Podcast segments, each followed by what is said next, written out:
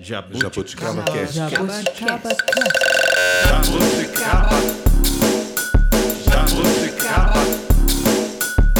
Jabuticaba Cast. Jaboticaba Cast, o sabor das experiências da maturidade. Só uma coisa a favor de mim eu posso dizer: nunca feri de propósito. E também me dói quando percebo que feri. Mas tantos defeitos tenho. Sou inquieta, ciumenta, áspera, desesperançosa. Embora amor dentro de mim eu tenha, mas não sei usar amor. Às vezes parecem farpas. Abrindo o Jaboticaba Cast com um trecho da crônica Deus, de Clarice Lispector. Eu sou a Cristina Matos e a conversa de hoje é sobre agir contra si mesmo, se autossabotar. Por que a gente faz isso? Tantos defeitos tenho. Que bom que o tema te interessou, ouvinte. Tomara que a conversa seja uma boa cutucada. Ajude a gente a tomar consciência e ganhar impulso para se livrar de comportamentos negativos. Eu sou Francis Marlenes e fico feliz por ter a sua companhia. Olá, pessoal. Sou Gisele Mendonça. Bem-vindos. Oi, pessoal. Luciano Galbiati. Vamos deixar fluir. E se é para dar uma boa cutucada, como disse o Francis, temos aqui um especialista, mestre em nos fazer repensar comportamentos. O psicoterapeuta e psicanalista Silvio do Amaral Schreiner. Obrigada por aceitar o convite e estar de novo aqui no Jaboticaba, Silvio. Eu que agradeço o convite e para mim é uma honra. Bom, gente, legal, mas eu acho que importante para a gente começar esse episódio a gente já ir confessando os nossos pecados. Cris, de que forma você se auto-sabota? Olha, eu poderia deitar ali naquela cama desse quarto de onde eu estou falando com vocês e gastar um bom tempo contando aí as modalidades de autossabotagem que eu, vez ou outra, pratico. Eu acho que eu melhorei com a idade, percebo mais rápido agora na maturidade os comportamentos negativos, reajo mais rápido. Mas não sei se, se vocês é, concordam comigo, parece que nós temos fases, né? Eu notei, por exemplo, que eu estou procrastinando decisões, algumas até banais, mas que precisam ser tomadas, e outras mais complexas, em relação a, a, projetos, por exemplo. Alguns que eu já deveria ter abandonado, outros que eu já deveria ter começado, e fico num estágio assim, meio de uma acomodação perigosa, procrastinando. Percebi isso, estou tentando resolver essa questão. E vocês, gente? Bom, eu assim, eu, eu sou uma pessoa muito ansiosa, então isso me, me coloca para frente, assim. Eu costumo falar que eu busco tirar as coisas do meu caminho, assim, né? Então isso faz com que eu fiquei pensando, assim, o que, que eu que auto-saboto? Não consigo enxergar muita coisa, não, porque é, deve ter, com certeza deve ter, mas essa ansiedade me faz andar para frente. Olha, eu me auto-saboto todos os dias. Mas como diz a Cris, acho que a gente evolui com o tempo, né? Vai percebendo. É, eu vejo que eu me auto-saboto principalmente quando eu digo é, todos os dias, não tenho disciplina para isso. Mas isso tem diminuído. Por exemplo, não tenho. Ah, não vou fazer uma atividade física regular. Eu não tenho disciplina para isso. E isso eu consegui reverter. E puxei o Luciano também, viu? Que Estamos legal. indo na academia três vezes por semana, faço yoga duas vezes, ou seja, estou indo na academia, estou me exercitando fisicamente cinco vezes por semana. Olha Uhul. só. É, parabéns para mim. Estou bem orgulhosa. E isso era uma coisa que eu repetia: não, eu não tenho disciplina, eu preciso de um personal. Enquanto eu não tiver um personal, eu não vou conseguir. Falei, não, tá errado isso aí. As meninas também, as nossas filhas ajudaram. Nossa, você tá gorda, você tá muito sedentária. Então, a crítica delas fez a gente progredir, assim. Então, essa questão de dizer que eu não tenho disciplina é uma coisa que eu tenho mudado e tenho percebido. Outra coisa, ah, eu não tenho disciplina para trabalhar home office, é, eu estou procrastinando porque eu não tenho a disciplina. É, isso eu estou parando de repetir. Estou repetindo aqui agora e estou me, me, policiando. Então, é, eu acho que estou evoluindo. Na verdade, o personal dela sou eu. Agora ela. tá garantido. Mas é bom ter alguém, né, pra, pra incentivar e puxar a fila. E, bom, no meu caso, eu, eu tenho várias formas de me auto-sabotar, assim, mas acho que a pior delas é a, a hora que eu tento explicar a auto-sabotagem, justificar ela, sabe? Assim, ah, não, eu tô com preguiça, mas devo estar com algum problema hormonal, tal, vou, sabe, esse tipo de coisa. Então Inventar desculpa. tem inventar desculpa para autossabotagem, acho que é a pior autossabotagem que tem, né, Silvio? E aí você fica com a cabeça, né? Não, não- não pesa na consciência, É. né? Mas a gente com a maturidade, assim, né, vai tentando se reprogramar de algumas formas, assim, e também se cobrar menos, né, e fazer o que é possível fazer sem se culpar. Eu tenho tentado fazer isso, sabe? Aceitar também minhas limitações, eu não sei se é autossabotagem ou não, e fazer o que eu posso com o que eu tenho, assim, no- naquele dia, naquela, naquele momento, fazer o melhor que eu posso com o que eu tenho e não me culpar, e eu, te- eu sinto que tá indo, tá, tá evoluindo. Silvio, temos salvação? Ajude. Silvio, socorro! Gente? Todos nós estamos fadados à autossabotagem. Isso é humano em qualquer lugar do planeta né? e em qualquer idade. né? É uma coisa muito frequente, muito mais frequente do que às vezes a gente imagina. Né?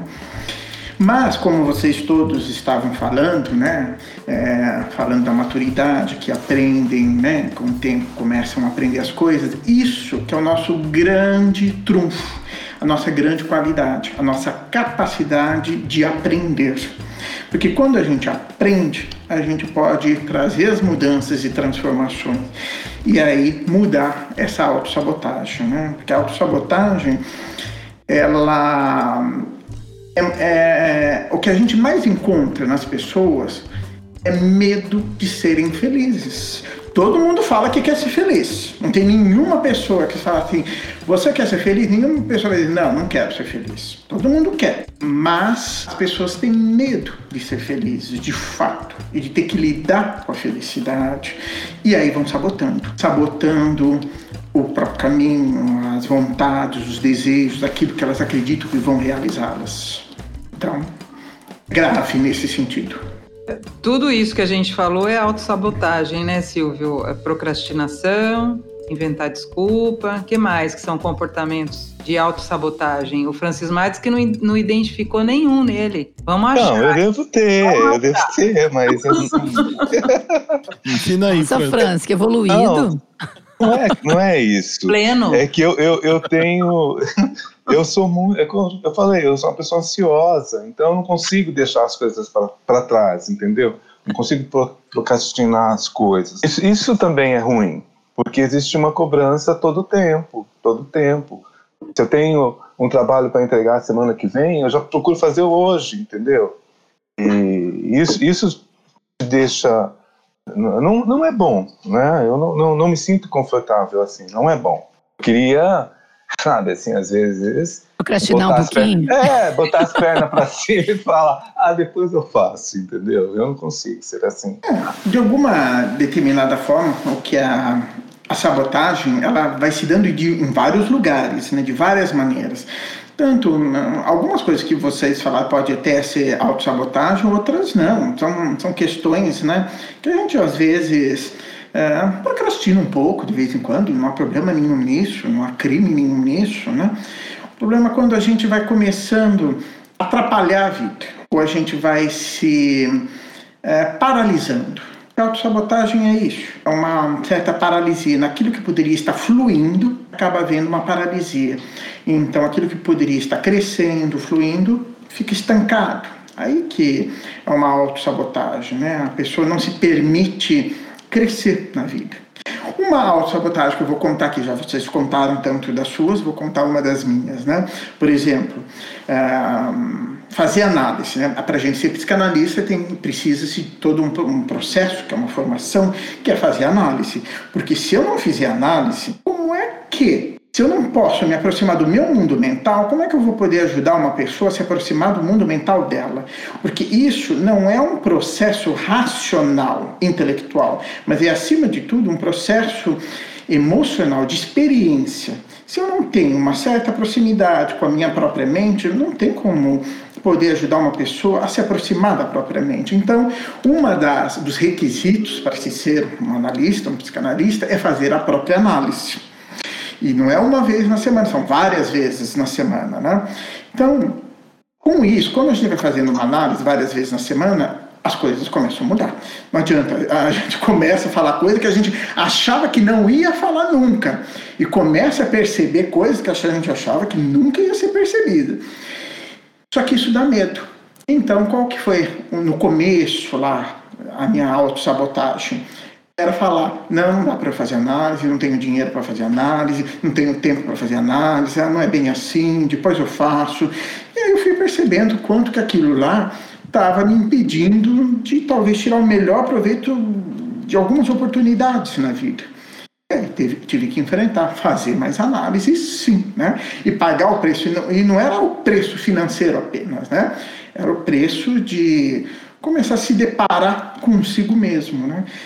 E aí você vai percebendo algumas mudanças e você vai deixando muitas vezes, né, ilusões que você tinha, preconceitos que você tinha, que traziam uma certa segurança, falsa segurança, vamos deixar claro, mas traziam uma certa uh, pseudo-segurança e vai passando a ver as coisas de outra maneira. Então, esse se expandir é assustador.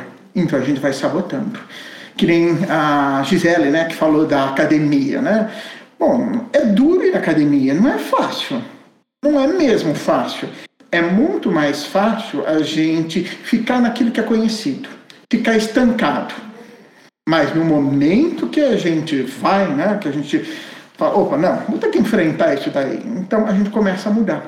A, a autossabotagem tem um único objetivo: deixar a gente no mesmo lugar e não trazer mudança. Eu achei legal você falou uma coisa, Silvio, que o Luciano também tinha falado, que é buscar culpados, né? A gente busca outras coisas, ah, aquilo, ah, não vou fazer isso, é, por exemplo, não, não vou fazer um curso porque não tenho tempo, não, acho que não, não é para minha idade, não é para isso, não é para aquilo. A gente começa a buscar explicações fora da gente, aquilo que a gente está deixando de fazer, né? Eu acho que essa ocupação, né? A gente está sempre ocupado. Isso também é uma autossabotagem. Parece que a gente vai, né? Assumindo compromissos e gastando todo o seu tempo em coisas que não, você não, tá, não precisaria fazer aquela hora. Eu, eu percebo isso em fases da minha vida, né? No passado, que foi assim, e vejo hoje amigos, é, pessoas da família, até também nessa roda viva. Ai, não, não tenho, não tenho tempo para nada. Peguei mais um projeto aqui, estou fazendo mais aqui também me parece, né, Silvio, uma forma da gente não olhar para si, para os problemas que precisa enfrentar, para as sombras, né? Completamente. O workaholic, por exemplo, né, usando esse termo aí, que é aquele que é a pessoa que está sempre trabalhando, etc., sempre ocupada, né, ele está se sabotando também. A própria vida pessoal ou seja, deixando de perceber outras dimensões da própria vida, de curtir né, outras, outros lados, outras facetas, né? É, e ficar ali. Então, até tem uma aparência que a pessoa é extremamente produtiva, e até não deixa de ser, ela é produtiva, mas às vezes ela está sabotando a vida pessoal, que ela não quer lidar é, lidar de uma determinada forma, como relacionamentos, né, estar envolvida com uma pessoa, amar, né, e se deixar ser amado. Então, tem muita gente que vira workaholic para sabotar uma vida pessoal, emocional. Tem pessoas que evitam crescer no trabalho, a pessoa tem tudo para crescer na carreira dela, no trabalho, mas elas não se permitem crescer no trabalho porque traz uma, um sentimento de culpa é muito comum, às vezes, uma pessoa assim, ah, mas meu irmão está bem, minha irmã está bem, meu pai não cresceu nesse sentido, como é que eu vou crescer? E a pessoa se sabota. Então, é muito comum isso acontecer. É isso que eu queria que você explicasse um pouco. Você falou lá no começo, né, que por trás da autossabotagem tem algo como eu não mereço ser feliz, é isso? O que que, que, que a gente sente assim? apesar da felicidade ser tão valorizada, e todo mundo fala que quer, mas de alguma determinada forma, muito mais valorizado que a felicidade é o sofrimento. Se eu chego e falo que eu estou feliz, é uma coisa. Se eu falar que eu estou sofrendo, que que... imagina se eu começo essa conversa com você. Ai, Cristina, Francismar, Luciano, Gisele, que não sei o que, que eu estou sofrendo com isso. Eu vou receber mais palavras se eu estou sofrendo ou se eu estou feliz? Está sofrendo. Sofrendo, né? Exatamente.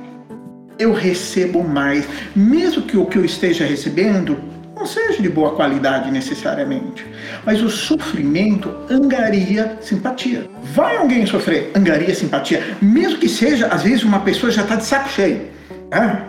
A pessoa já não aguenta mais que o outro está reclamando, mas anga, recebe alguma coisa. E às vezes a pessoa que está mais bem, vamos dizer assim, feliz, não recebe tanta coisa. O sofrimento ele é mais valorizado.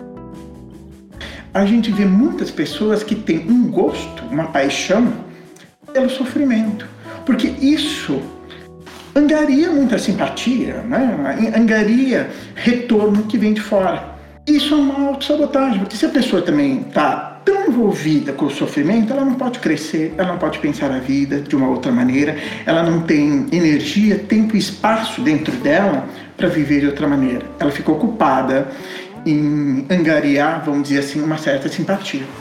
Existem muitas crianças que não recebem é, retorno dos pais e aí elas ficam doentes. Quando elas ficam doentes, lá vem a pai e mãe, ah, coitadinha, tá doente, pobrezinha, dá beijinho e tal. E a criança opa, se eu ficar doente, eu recebo alguma coisa. E aí, às vezes, a criança, não é que ela quer ficar doente, mas vai funcionando desse jeito e vai recebendo muita simpatia. E ela se auto-sabota. Aí ela não pode crescer, porque se ela crescer, ela não vai receber tantas simpatias, tantos retornos, tantas palavras. E a gente mantém isso vida fora de uma forma inconsciente, vai replicando isso. A gente repete, a gente quer receber a simpatia do outro, então a gente acaba, às vezes, repetindo e aí cai numa prisão, né?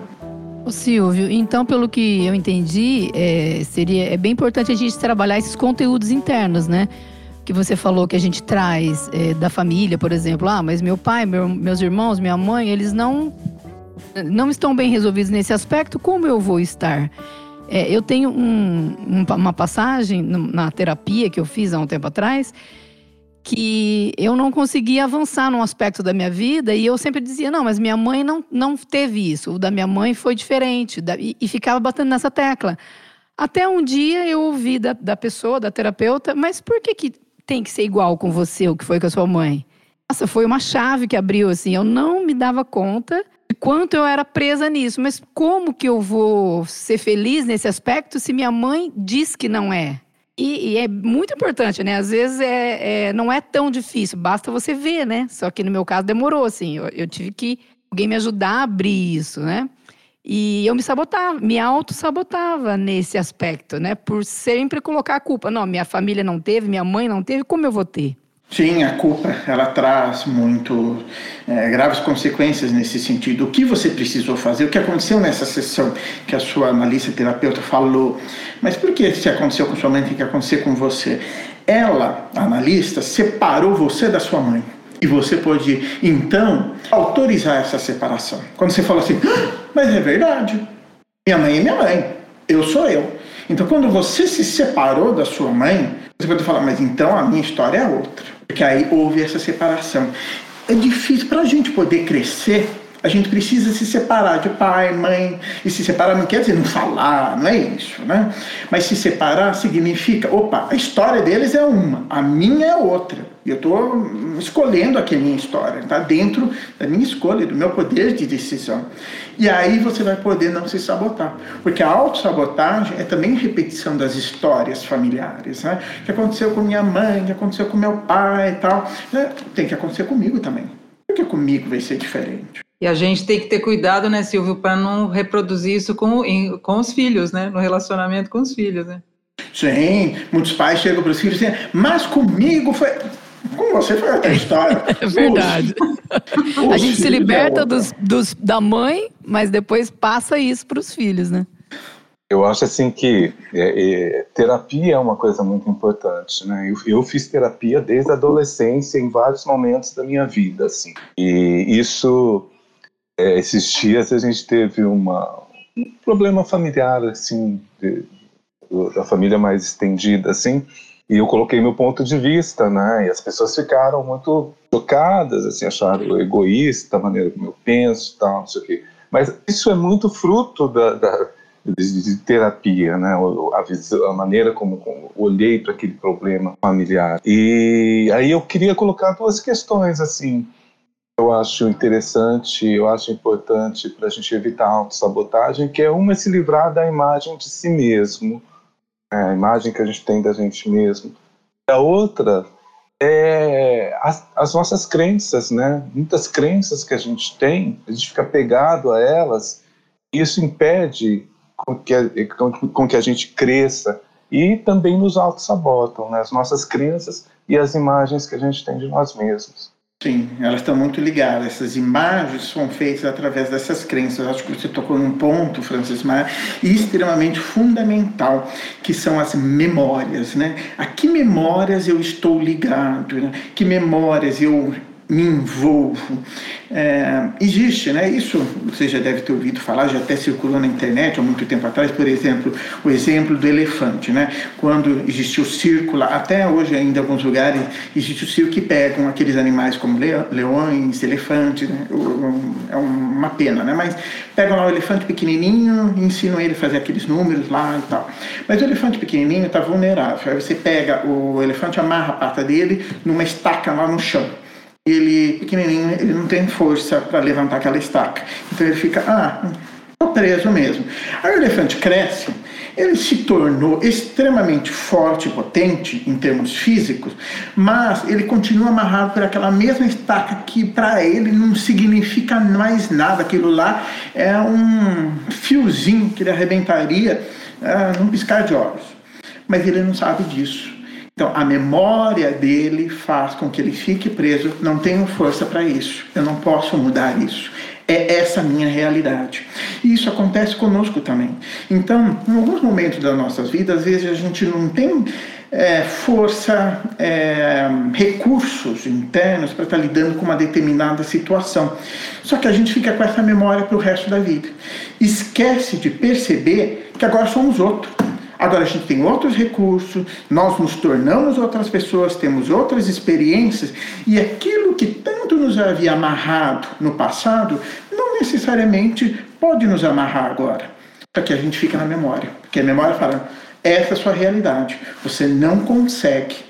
E é isso que precisa ser. A separação não é só de pai e mãe, mas é a separação da memória, das memórias que a gente carrega.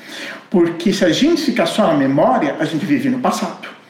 Só que a vida acontece aqui e agora. Então, a gente se separando das memórias, a gente vai criar novas experiências de vida. E é fundamental isso tudo. Perfeito, Silvio. E quando você falou do, do trabalho, né, que às vezes a gente se auto-sabota no trabalho, tem tudo para evoluir, para é, uma outra posição, uma posição mais complexa. É, o que atrapalha também é isso, é, é falta de, de confiança em si mesmo, por causa dessas memórias. Pode ser falta de confiança, pode ser sentimento de culpa. Porque se a pessoa cresce, ela vai se sentir culpada, porque às vezes ela cresceu e outras pessoas próximas não cresceram. Isso também existe. Tem pessoas que vão até um certo ponto e elas poderiam ir mais. Só que elas têm medo, porque isso daí vai causar, às vezes, um cisma na família, né? vai causar uma divisão, motivos de briga dentro da família, né? vai despertar invejas, sentimentos eh, de invejas. Uh, pode ser também, isso é um outro motivo que faz com que muitas pessoas se auto-sabotem, porque se a gente cresce, a gente vai ter que lidar cada vez com mais coisas complexas, cada vez vai expandindo mais e dá mais trabalho. Então a pessoa também tem medo do trabalho que vai ser exigido. Então, é melhor ficar num lugarzinho mais conhecido, que eu já sei mais ou menos como funciona, do que passar para um lugar desconhecido. É que nem jogo de videogame, por exemplo, né? Tem várias fases. Começa com uma fase, aí vai para uma fase 2, 3, que cada fase que vai passando vai aumentando as dificuldades, vai aumentando toda a complexidade do que se tem que lidar. Então, a gente pode ficar sempre numa, numa na fase 3, vamos supor, que a gente já conhece. Aí você fica lá brincando na fase 3. Porque na fase 4 você não sabe como que vai ser, vai ter mais trabalho ainda. Você pode tropeçar, você vai errar, vai fazer isso, vai fazer aquilo, enfim, que vai dando medo de estar lidando com o trabalho. Então isso também é uma questão da autossabotagem. Culpa, medo do trabalho, memórias. Né? E não é legal a gente não se desafiar, né? Ou ok, não, eu não quero, ok. A pessoa tem o direito de falar, ok, não quero me desafiar. Mas ela não vai crescer. Mas ela tem o direito de não crescer. Eu não, não tiro isso. Não dá para empurrar a pessoa também. A pessoa pode escolher ficar no mesmo lugar, né? Eu vou confessar Sim. uma coisa aqui. Essa coisa de ir na academia de manhã, isso não é de Deus. Isso é muito difícil, gente. Que sofrimento. Para com isso. Mas assim, tô indo, né? Estou indo com a Gi, a gente vai e fica uma hora ali. Mas eu vou confessar, eu faço musculação há bastante tempo, desde que eu era adolescente, eu sempre tive essa vivência, assim, de ir na academia. Então eu falo, não, não preciso de treino, não. Eu falo pro cara, da, o, o instrutor, né? Pode deixar que eu treino sozinho. Quer dizer, é uma autossabotagem, né? Porque eu faço só o que, eu, o que é confortável para mim. Eu faço um supino, eu faço um, um, um, bíceps, um exercício de perna e falo, fiz minha academia, vou embora.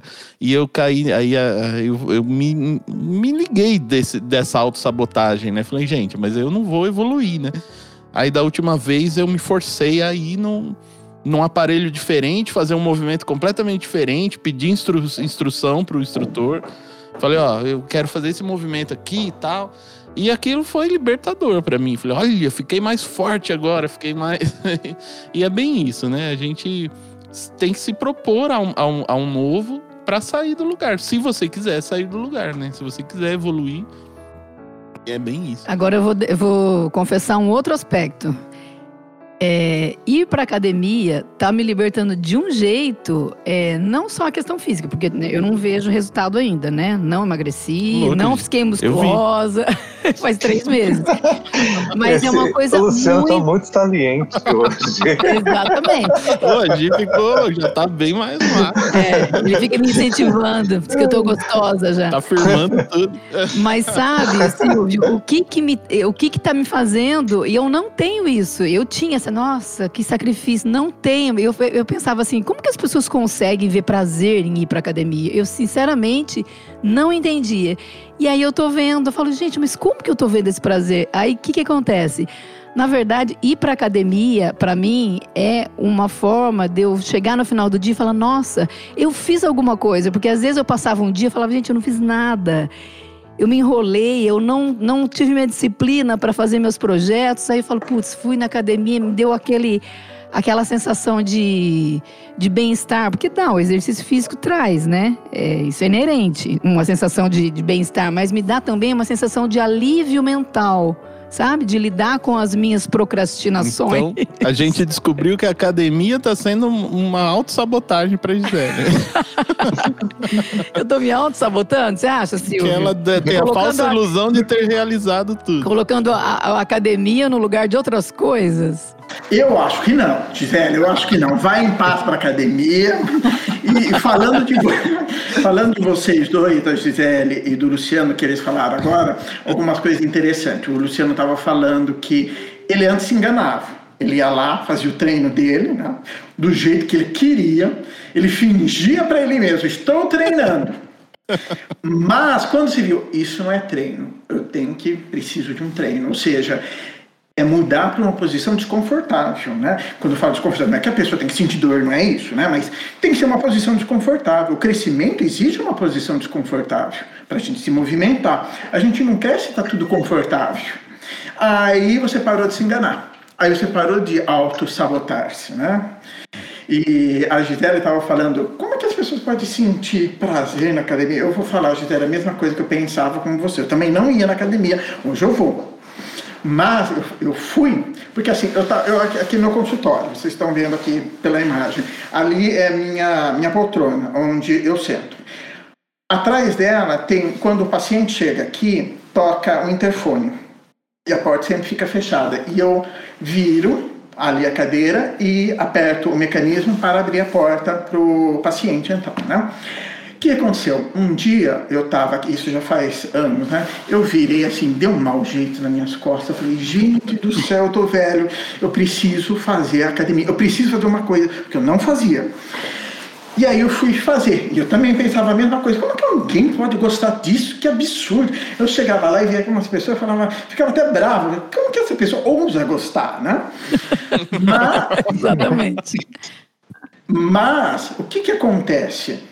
É, eu não sei se é o caso de você, da, do Luciano e da Gisele, né? Mas era o meu caso. Eu tinha um preconceito eu queria apenas ler, ser inteligente, racional, intelectual, e eu negava o corpo. Eu negava que eu tinha um corpo.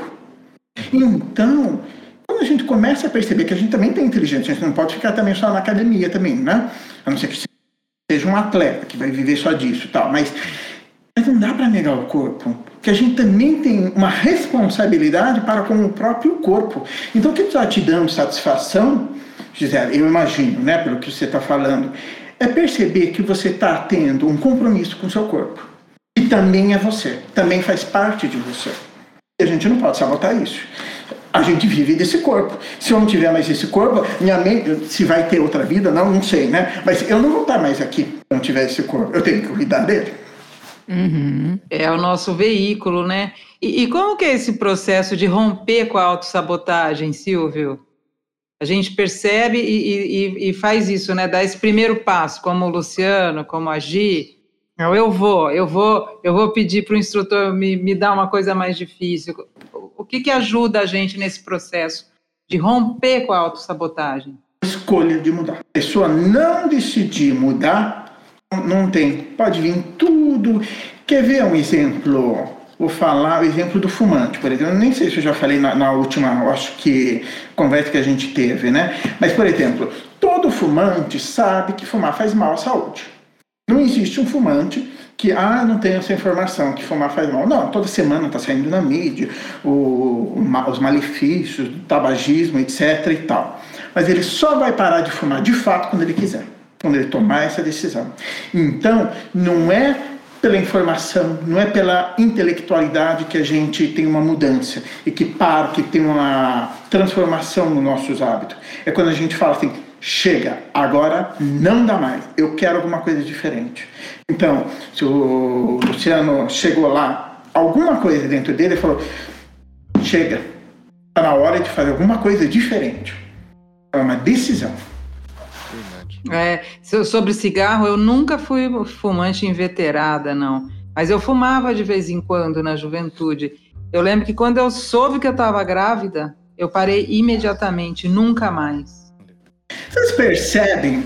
Eu vou falar uma coisa que vai causar é, muitos médicos vão ficar bravos. É, é, no começo, acho que foi a Cristina que falou aqui no começo da conversa hoje, é, se é para cutucar, tá aqui o Silvio alguma coisa, porque eu cutuco mesmo.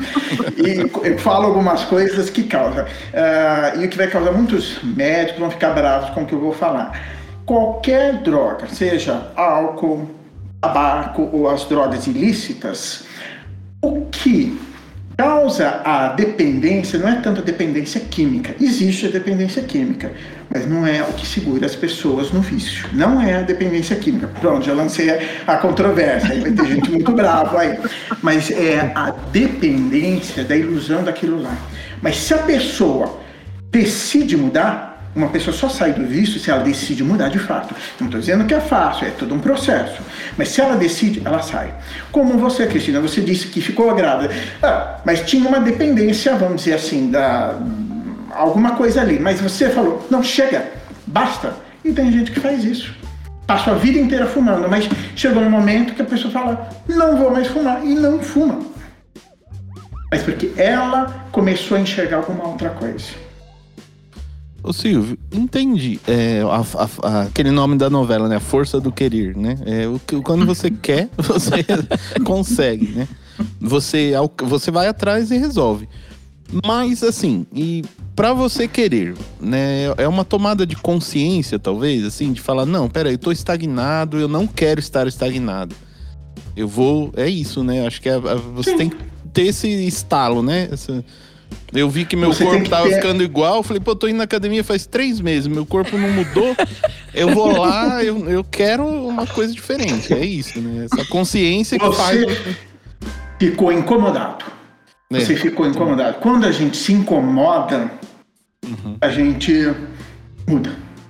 Agora, se a gente não se incomodar, a gente, você poderia ficar nessa por 10 anos, fingindo. Você não ia ficar incomodado. Aí, se a gente não está incomodado, a gente não muda.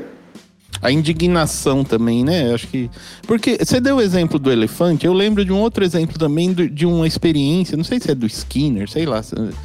Mas que é, tinha um aquário, né? E dividia um aquário com vidro. Aí o peixinho batia a cabeça toda vez naquele vidro, até ele falar: não, eu não posso ultrapassar essa metade do aquário. Aí você retira o vidro e o peixinho nunca mais atravessa. Aquilo mexeu comigo também, sabe? Saber disso se a gente tem isso também, né? Qual é o momento de você ver que não existe mais aquele vidro, né? Que fala, meu, não existe vidro, por que, que eu não atravesso, né? Por que, que eu estou me limitando se não tem mais essa limitação, né? Esse, essa tomada de consciência, assim, né? De, de- Então, é, eu acho que a gente tem que ter atenção, é isso? Atenção à, à estagnação, por que, que eu tô parado aqui? Existe mesmo essa barreira, ela é real mesmo? Ou eu, que, ou eu tô preso a lembranças, né? A, a memória. As memórias. É. As memórias. Se a gente ficar preso às memórias, a gente não pode mudar. Eu, eu, acho- eu, eu pensando assim também, uma outra coisa, não sei se é isso também, mas a gente vive em núcleos, né? Núcleos de amigos, núcleos, núcleo familiar, e muitas vezes a gente se perde no meio das outras pessoas e deixa de exercer as nossa, a nossa vontade também, né? É, muito custo eu- aprendi que eu posso ir no cinema sozinho, eu posso ir no teatro sozinho, se eu tiver vontade de tomar cerveja, eu vou num bar sozinho, sento lá e peço uma cerveja. E muitas pessoas ficam pensando o que os outros vão dizer e fica sempre esperando pelo outro. Isso também é uma forma de autossabotagem, né? Na dependência de outras pessoas. Sem dúvida, porque se você pode estar curtindo alguma coisa e você não faz isso, você está se auto-sabotando. É uma auto-sabotagem, você não poder curtir. né? Então, às vezes, dentro do meio que a gente vive, vai criando é, determinadas crenças de que isso se pode, isso não se pode. Isso não é questionado, né? E o quanto que isso precisa começar a ser questionado. As mudanças que acontecem, até mesmo na sociedade, quando começa a haver um, uma indagação. Por que não? Por que, que isso não dá para ser desse jeito? Por que tem que ser só desse outro jeito? Tem até uma brincadeira, o, a gente fala que o método científico começou com os é, que invadiam as tumbas reais lá do Antigo Egito, porque existia a maldição da múmia, então ninguém podia invadir, que ia ter maldição. Mas até que alguém se questionou, assim, mas peraí, todo aquele ouro dando sopa lá, e eu aqui, por que, que eu não vou pegar? E a pessoa foi, tudo bem, historicamente foi uma perda pra gente, é uma perda muito grande aquilo lá, eu entendo isso, né? Mas quando essa pessoa questionou aquele ouro enterrado, quando ela estava viva ali e podia usar, você percebe que alguma mudança começou a haver? Ou seja, começou a se quebrar, tipo, ah, que múmia é essa? Que maldição da múmia é essa? Que, que coisas são essas? E começa a haver algumas mudanças. E a gente precisa invadir as tumbas que a gente vai criando ao longo da nossa vida. Porque a gente vai criando tumba, decreta aquela tumba lá, é, sela, né? fecha aquela tumba e fala: pronto, aqui não se mexe. E se a gente não invadir essas tumbas, não começar a utilizar algumas coisas que estão lá e jogar fora outras coisas que não prestam mais, a gente não sai do lugar, a gente fica dentro da tumba. A gente precisa invadir as tumbas, viu? É, é uma bendita pergunta essa, né? Por que não, né? É, a gente assistiu um filme da Disney agora, essa semana, que fala bem disso. Chama Luca. Não sei se vocês já assistiram. Uma Não. animação. Não, não vi ainda. É, É ela nova, fala disso. São serizinhos que vivem no fundo do mar. E assim, tem aquela crença de que não pode ir pra superfície, que lá é perigoso. E de repente um deles eh, fala, "Pô, Poxa, mas por que não, né? E ele, ele gosta daquela experiência e, e, e aceita o desafio de. E ali ele encontra várias, várias mudanças positivas e evoluções para ele, que acaba até recebendo o apoio depois Uhum. de todo da família que, que e foi é, é bem sobre isso mesmo, acho. É, essa quando você se rebela um pouco com as regras, mas né, você está pesando os prós e os contras e assumindo os riscos, e aquilo te traz é, benefícios. Né? E outra coisa que o Francis falou interessante, né, sobre a né, um amigo que falava, pô, se você quer virar vegetariano, você não pode andar com carnívoros, porque o cara vai te levar para churrascaria e você vai vai ser mais difícil você virar vegetariano se você tiver entre carnívoros, né? Um exemplo interessante mesmo de quando a gente está buscando essa mudança, o nosso ambiente também vai dizer muito sobre isso, né? Naquele ambiente as pessoas não estão valorizando determinadas coisas, você vai estar vai tá sozinho, vai ou você desanima e entra no, no ritmo de todo mundo, ou você busca também novas, novas, novos círculos, né? Novas, é interessante essa análise também. Ô Silvio, eu queria falar num aspecto é, que o Luciano comentou. Da, da- então, assim, pelo que a gente está conversando aqui, tudo se resume à mudança, à tomada de decisão. Você toma a decisão de parar de se auto-sabotar num aspecto e aí você leva isso em frente. Só que assim, a minha dúvida, o meu questionamento é, essa tomada de decisão nem sempre ela vem de uma forma tranquila. E às vezes é preciso uma catarse para que isso venha, né? E isso é legítimo também. De- literalmente, Derrubou, quebrou derrubou, quebrou móveis, coisa que a gente vê em novela. assim. Jogou tudo pra cima, Quebrou móveis próximos, tudo jogou- na casa. Jogou os documentos, assim, é, virou o jogo literalmente. E foi um ponto de mutação. Foi um ponto de mutação. Então, assim, eu sempre comento isso aqui em casa, né? Mudança veio, mas é, dessa forma abrupta, ela é saudável? Sim, às vezes algumas mudanças elas vêm de maneira extremamente intensas, né? A pessoa muda tudo, às vezes. E vem mesmo, né? Não é todo mundo que vai funcionar assim. Outras pessoas vão mudando aos poucos, cada um tem o seu caminho, né? Tem a sua a sua necessidade e a sua possibilidade também. Mas tem gente que muda da noite para o dia, no sentido de, opa, chega, e ela pega um caminho diferente. Mas tem que ver se ela pegou de fato um caminho. Senão fica apenas numa descarga emocional. A pessoa xinga, grita, tal, mas continua fazendo o mesmo tipo de relacionamento com a vida. Aí não há mudança. Aí foi apenas um descarrego mas não uma verdadeira mudança. Ela continua se auto-sabotando, no sentido que está no mesmo comportamento. Mas quando há uma mudança, aí sim vale muito a pena. Uhum, entendi. Ô Silvio, no que, que a gente tem que prestar atenção né, nesse olhar para si mesmo para perceber isso, a autossabotagem, essa necessidade de mudança, para não chegar nesse extremo da explosão, do descontrole total? Tem sinais? O que, que a gente deve prestar atenção? É o nosso incômodo. O aquilo que a gente sente é o melhor sinal para como nós estamos vivendo. Se a gente está incomodado, vale a pena então procurar uma mudança. Porque se a gente não der atenção para o nosso incômodo, a gente vai enterrando aquilo lá. A gente vai negando aquilo. E às vezes vai chegar um ponto que o negócio ficou tão cheio, tão saturado, que explode mesmo. Então, não dá para a gente negar o incômodo. É muito comum, né, a gente ver pessoas que vão negando, vão dizendo, ah, não é nada, vão enterrando aquilo, vão enterrando, vão enterrando, quando vê, aquilo lá está explodindo. Então, essa explosão, às vezes, é porque foi negado. Negado ter que lidar com o incômodo. A autossabotagem, ela evita a gente de querer, né, de entrar em contato com o incômodo. Mas chega uma hora que não dá mais. É que nem a cigarra, né? Quando a gente vê no verão, por exemplo, que tem cigarra, a gente vê aquela casquinha, sabe? Aquela parte da cigarra, que é a que- queratina. Ela está crescendo.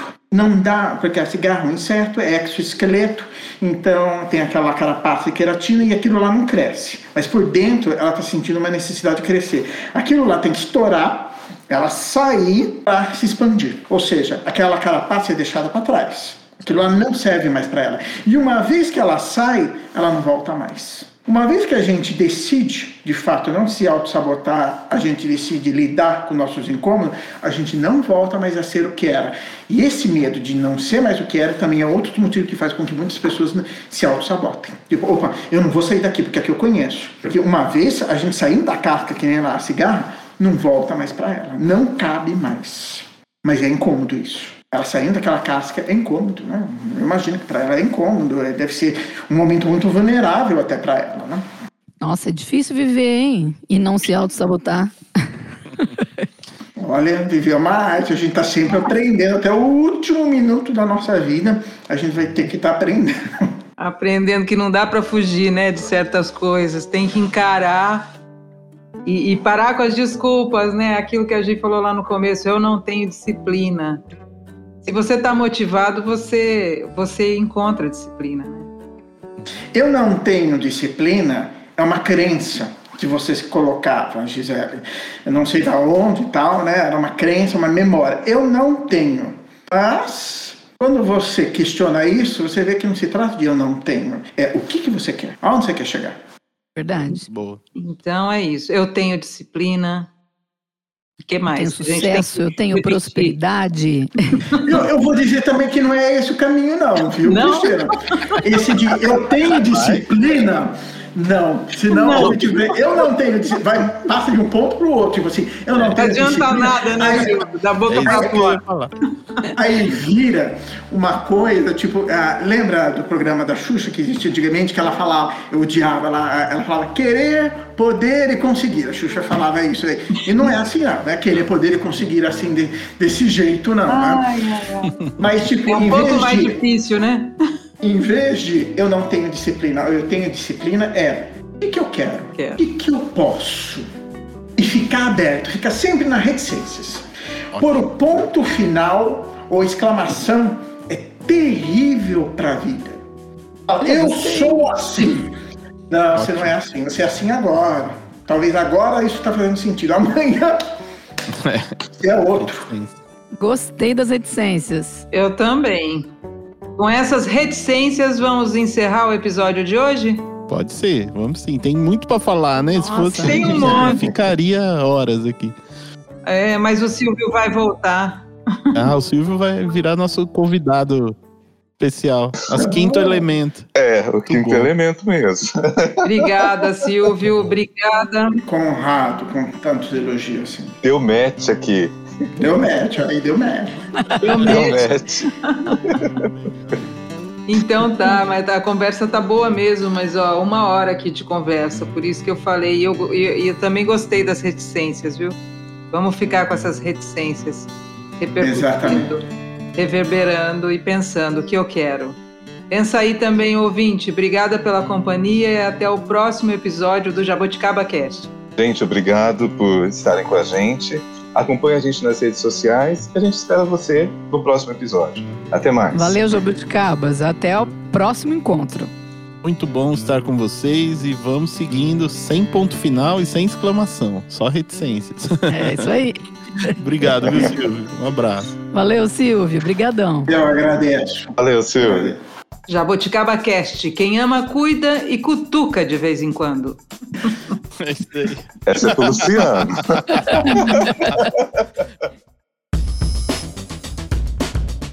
Jaboticabas possuem propriedades antioxidantes. Acompanhar este podcast faz bem à saúde. Câmbio.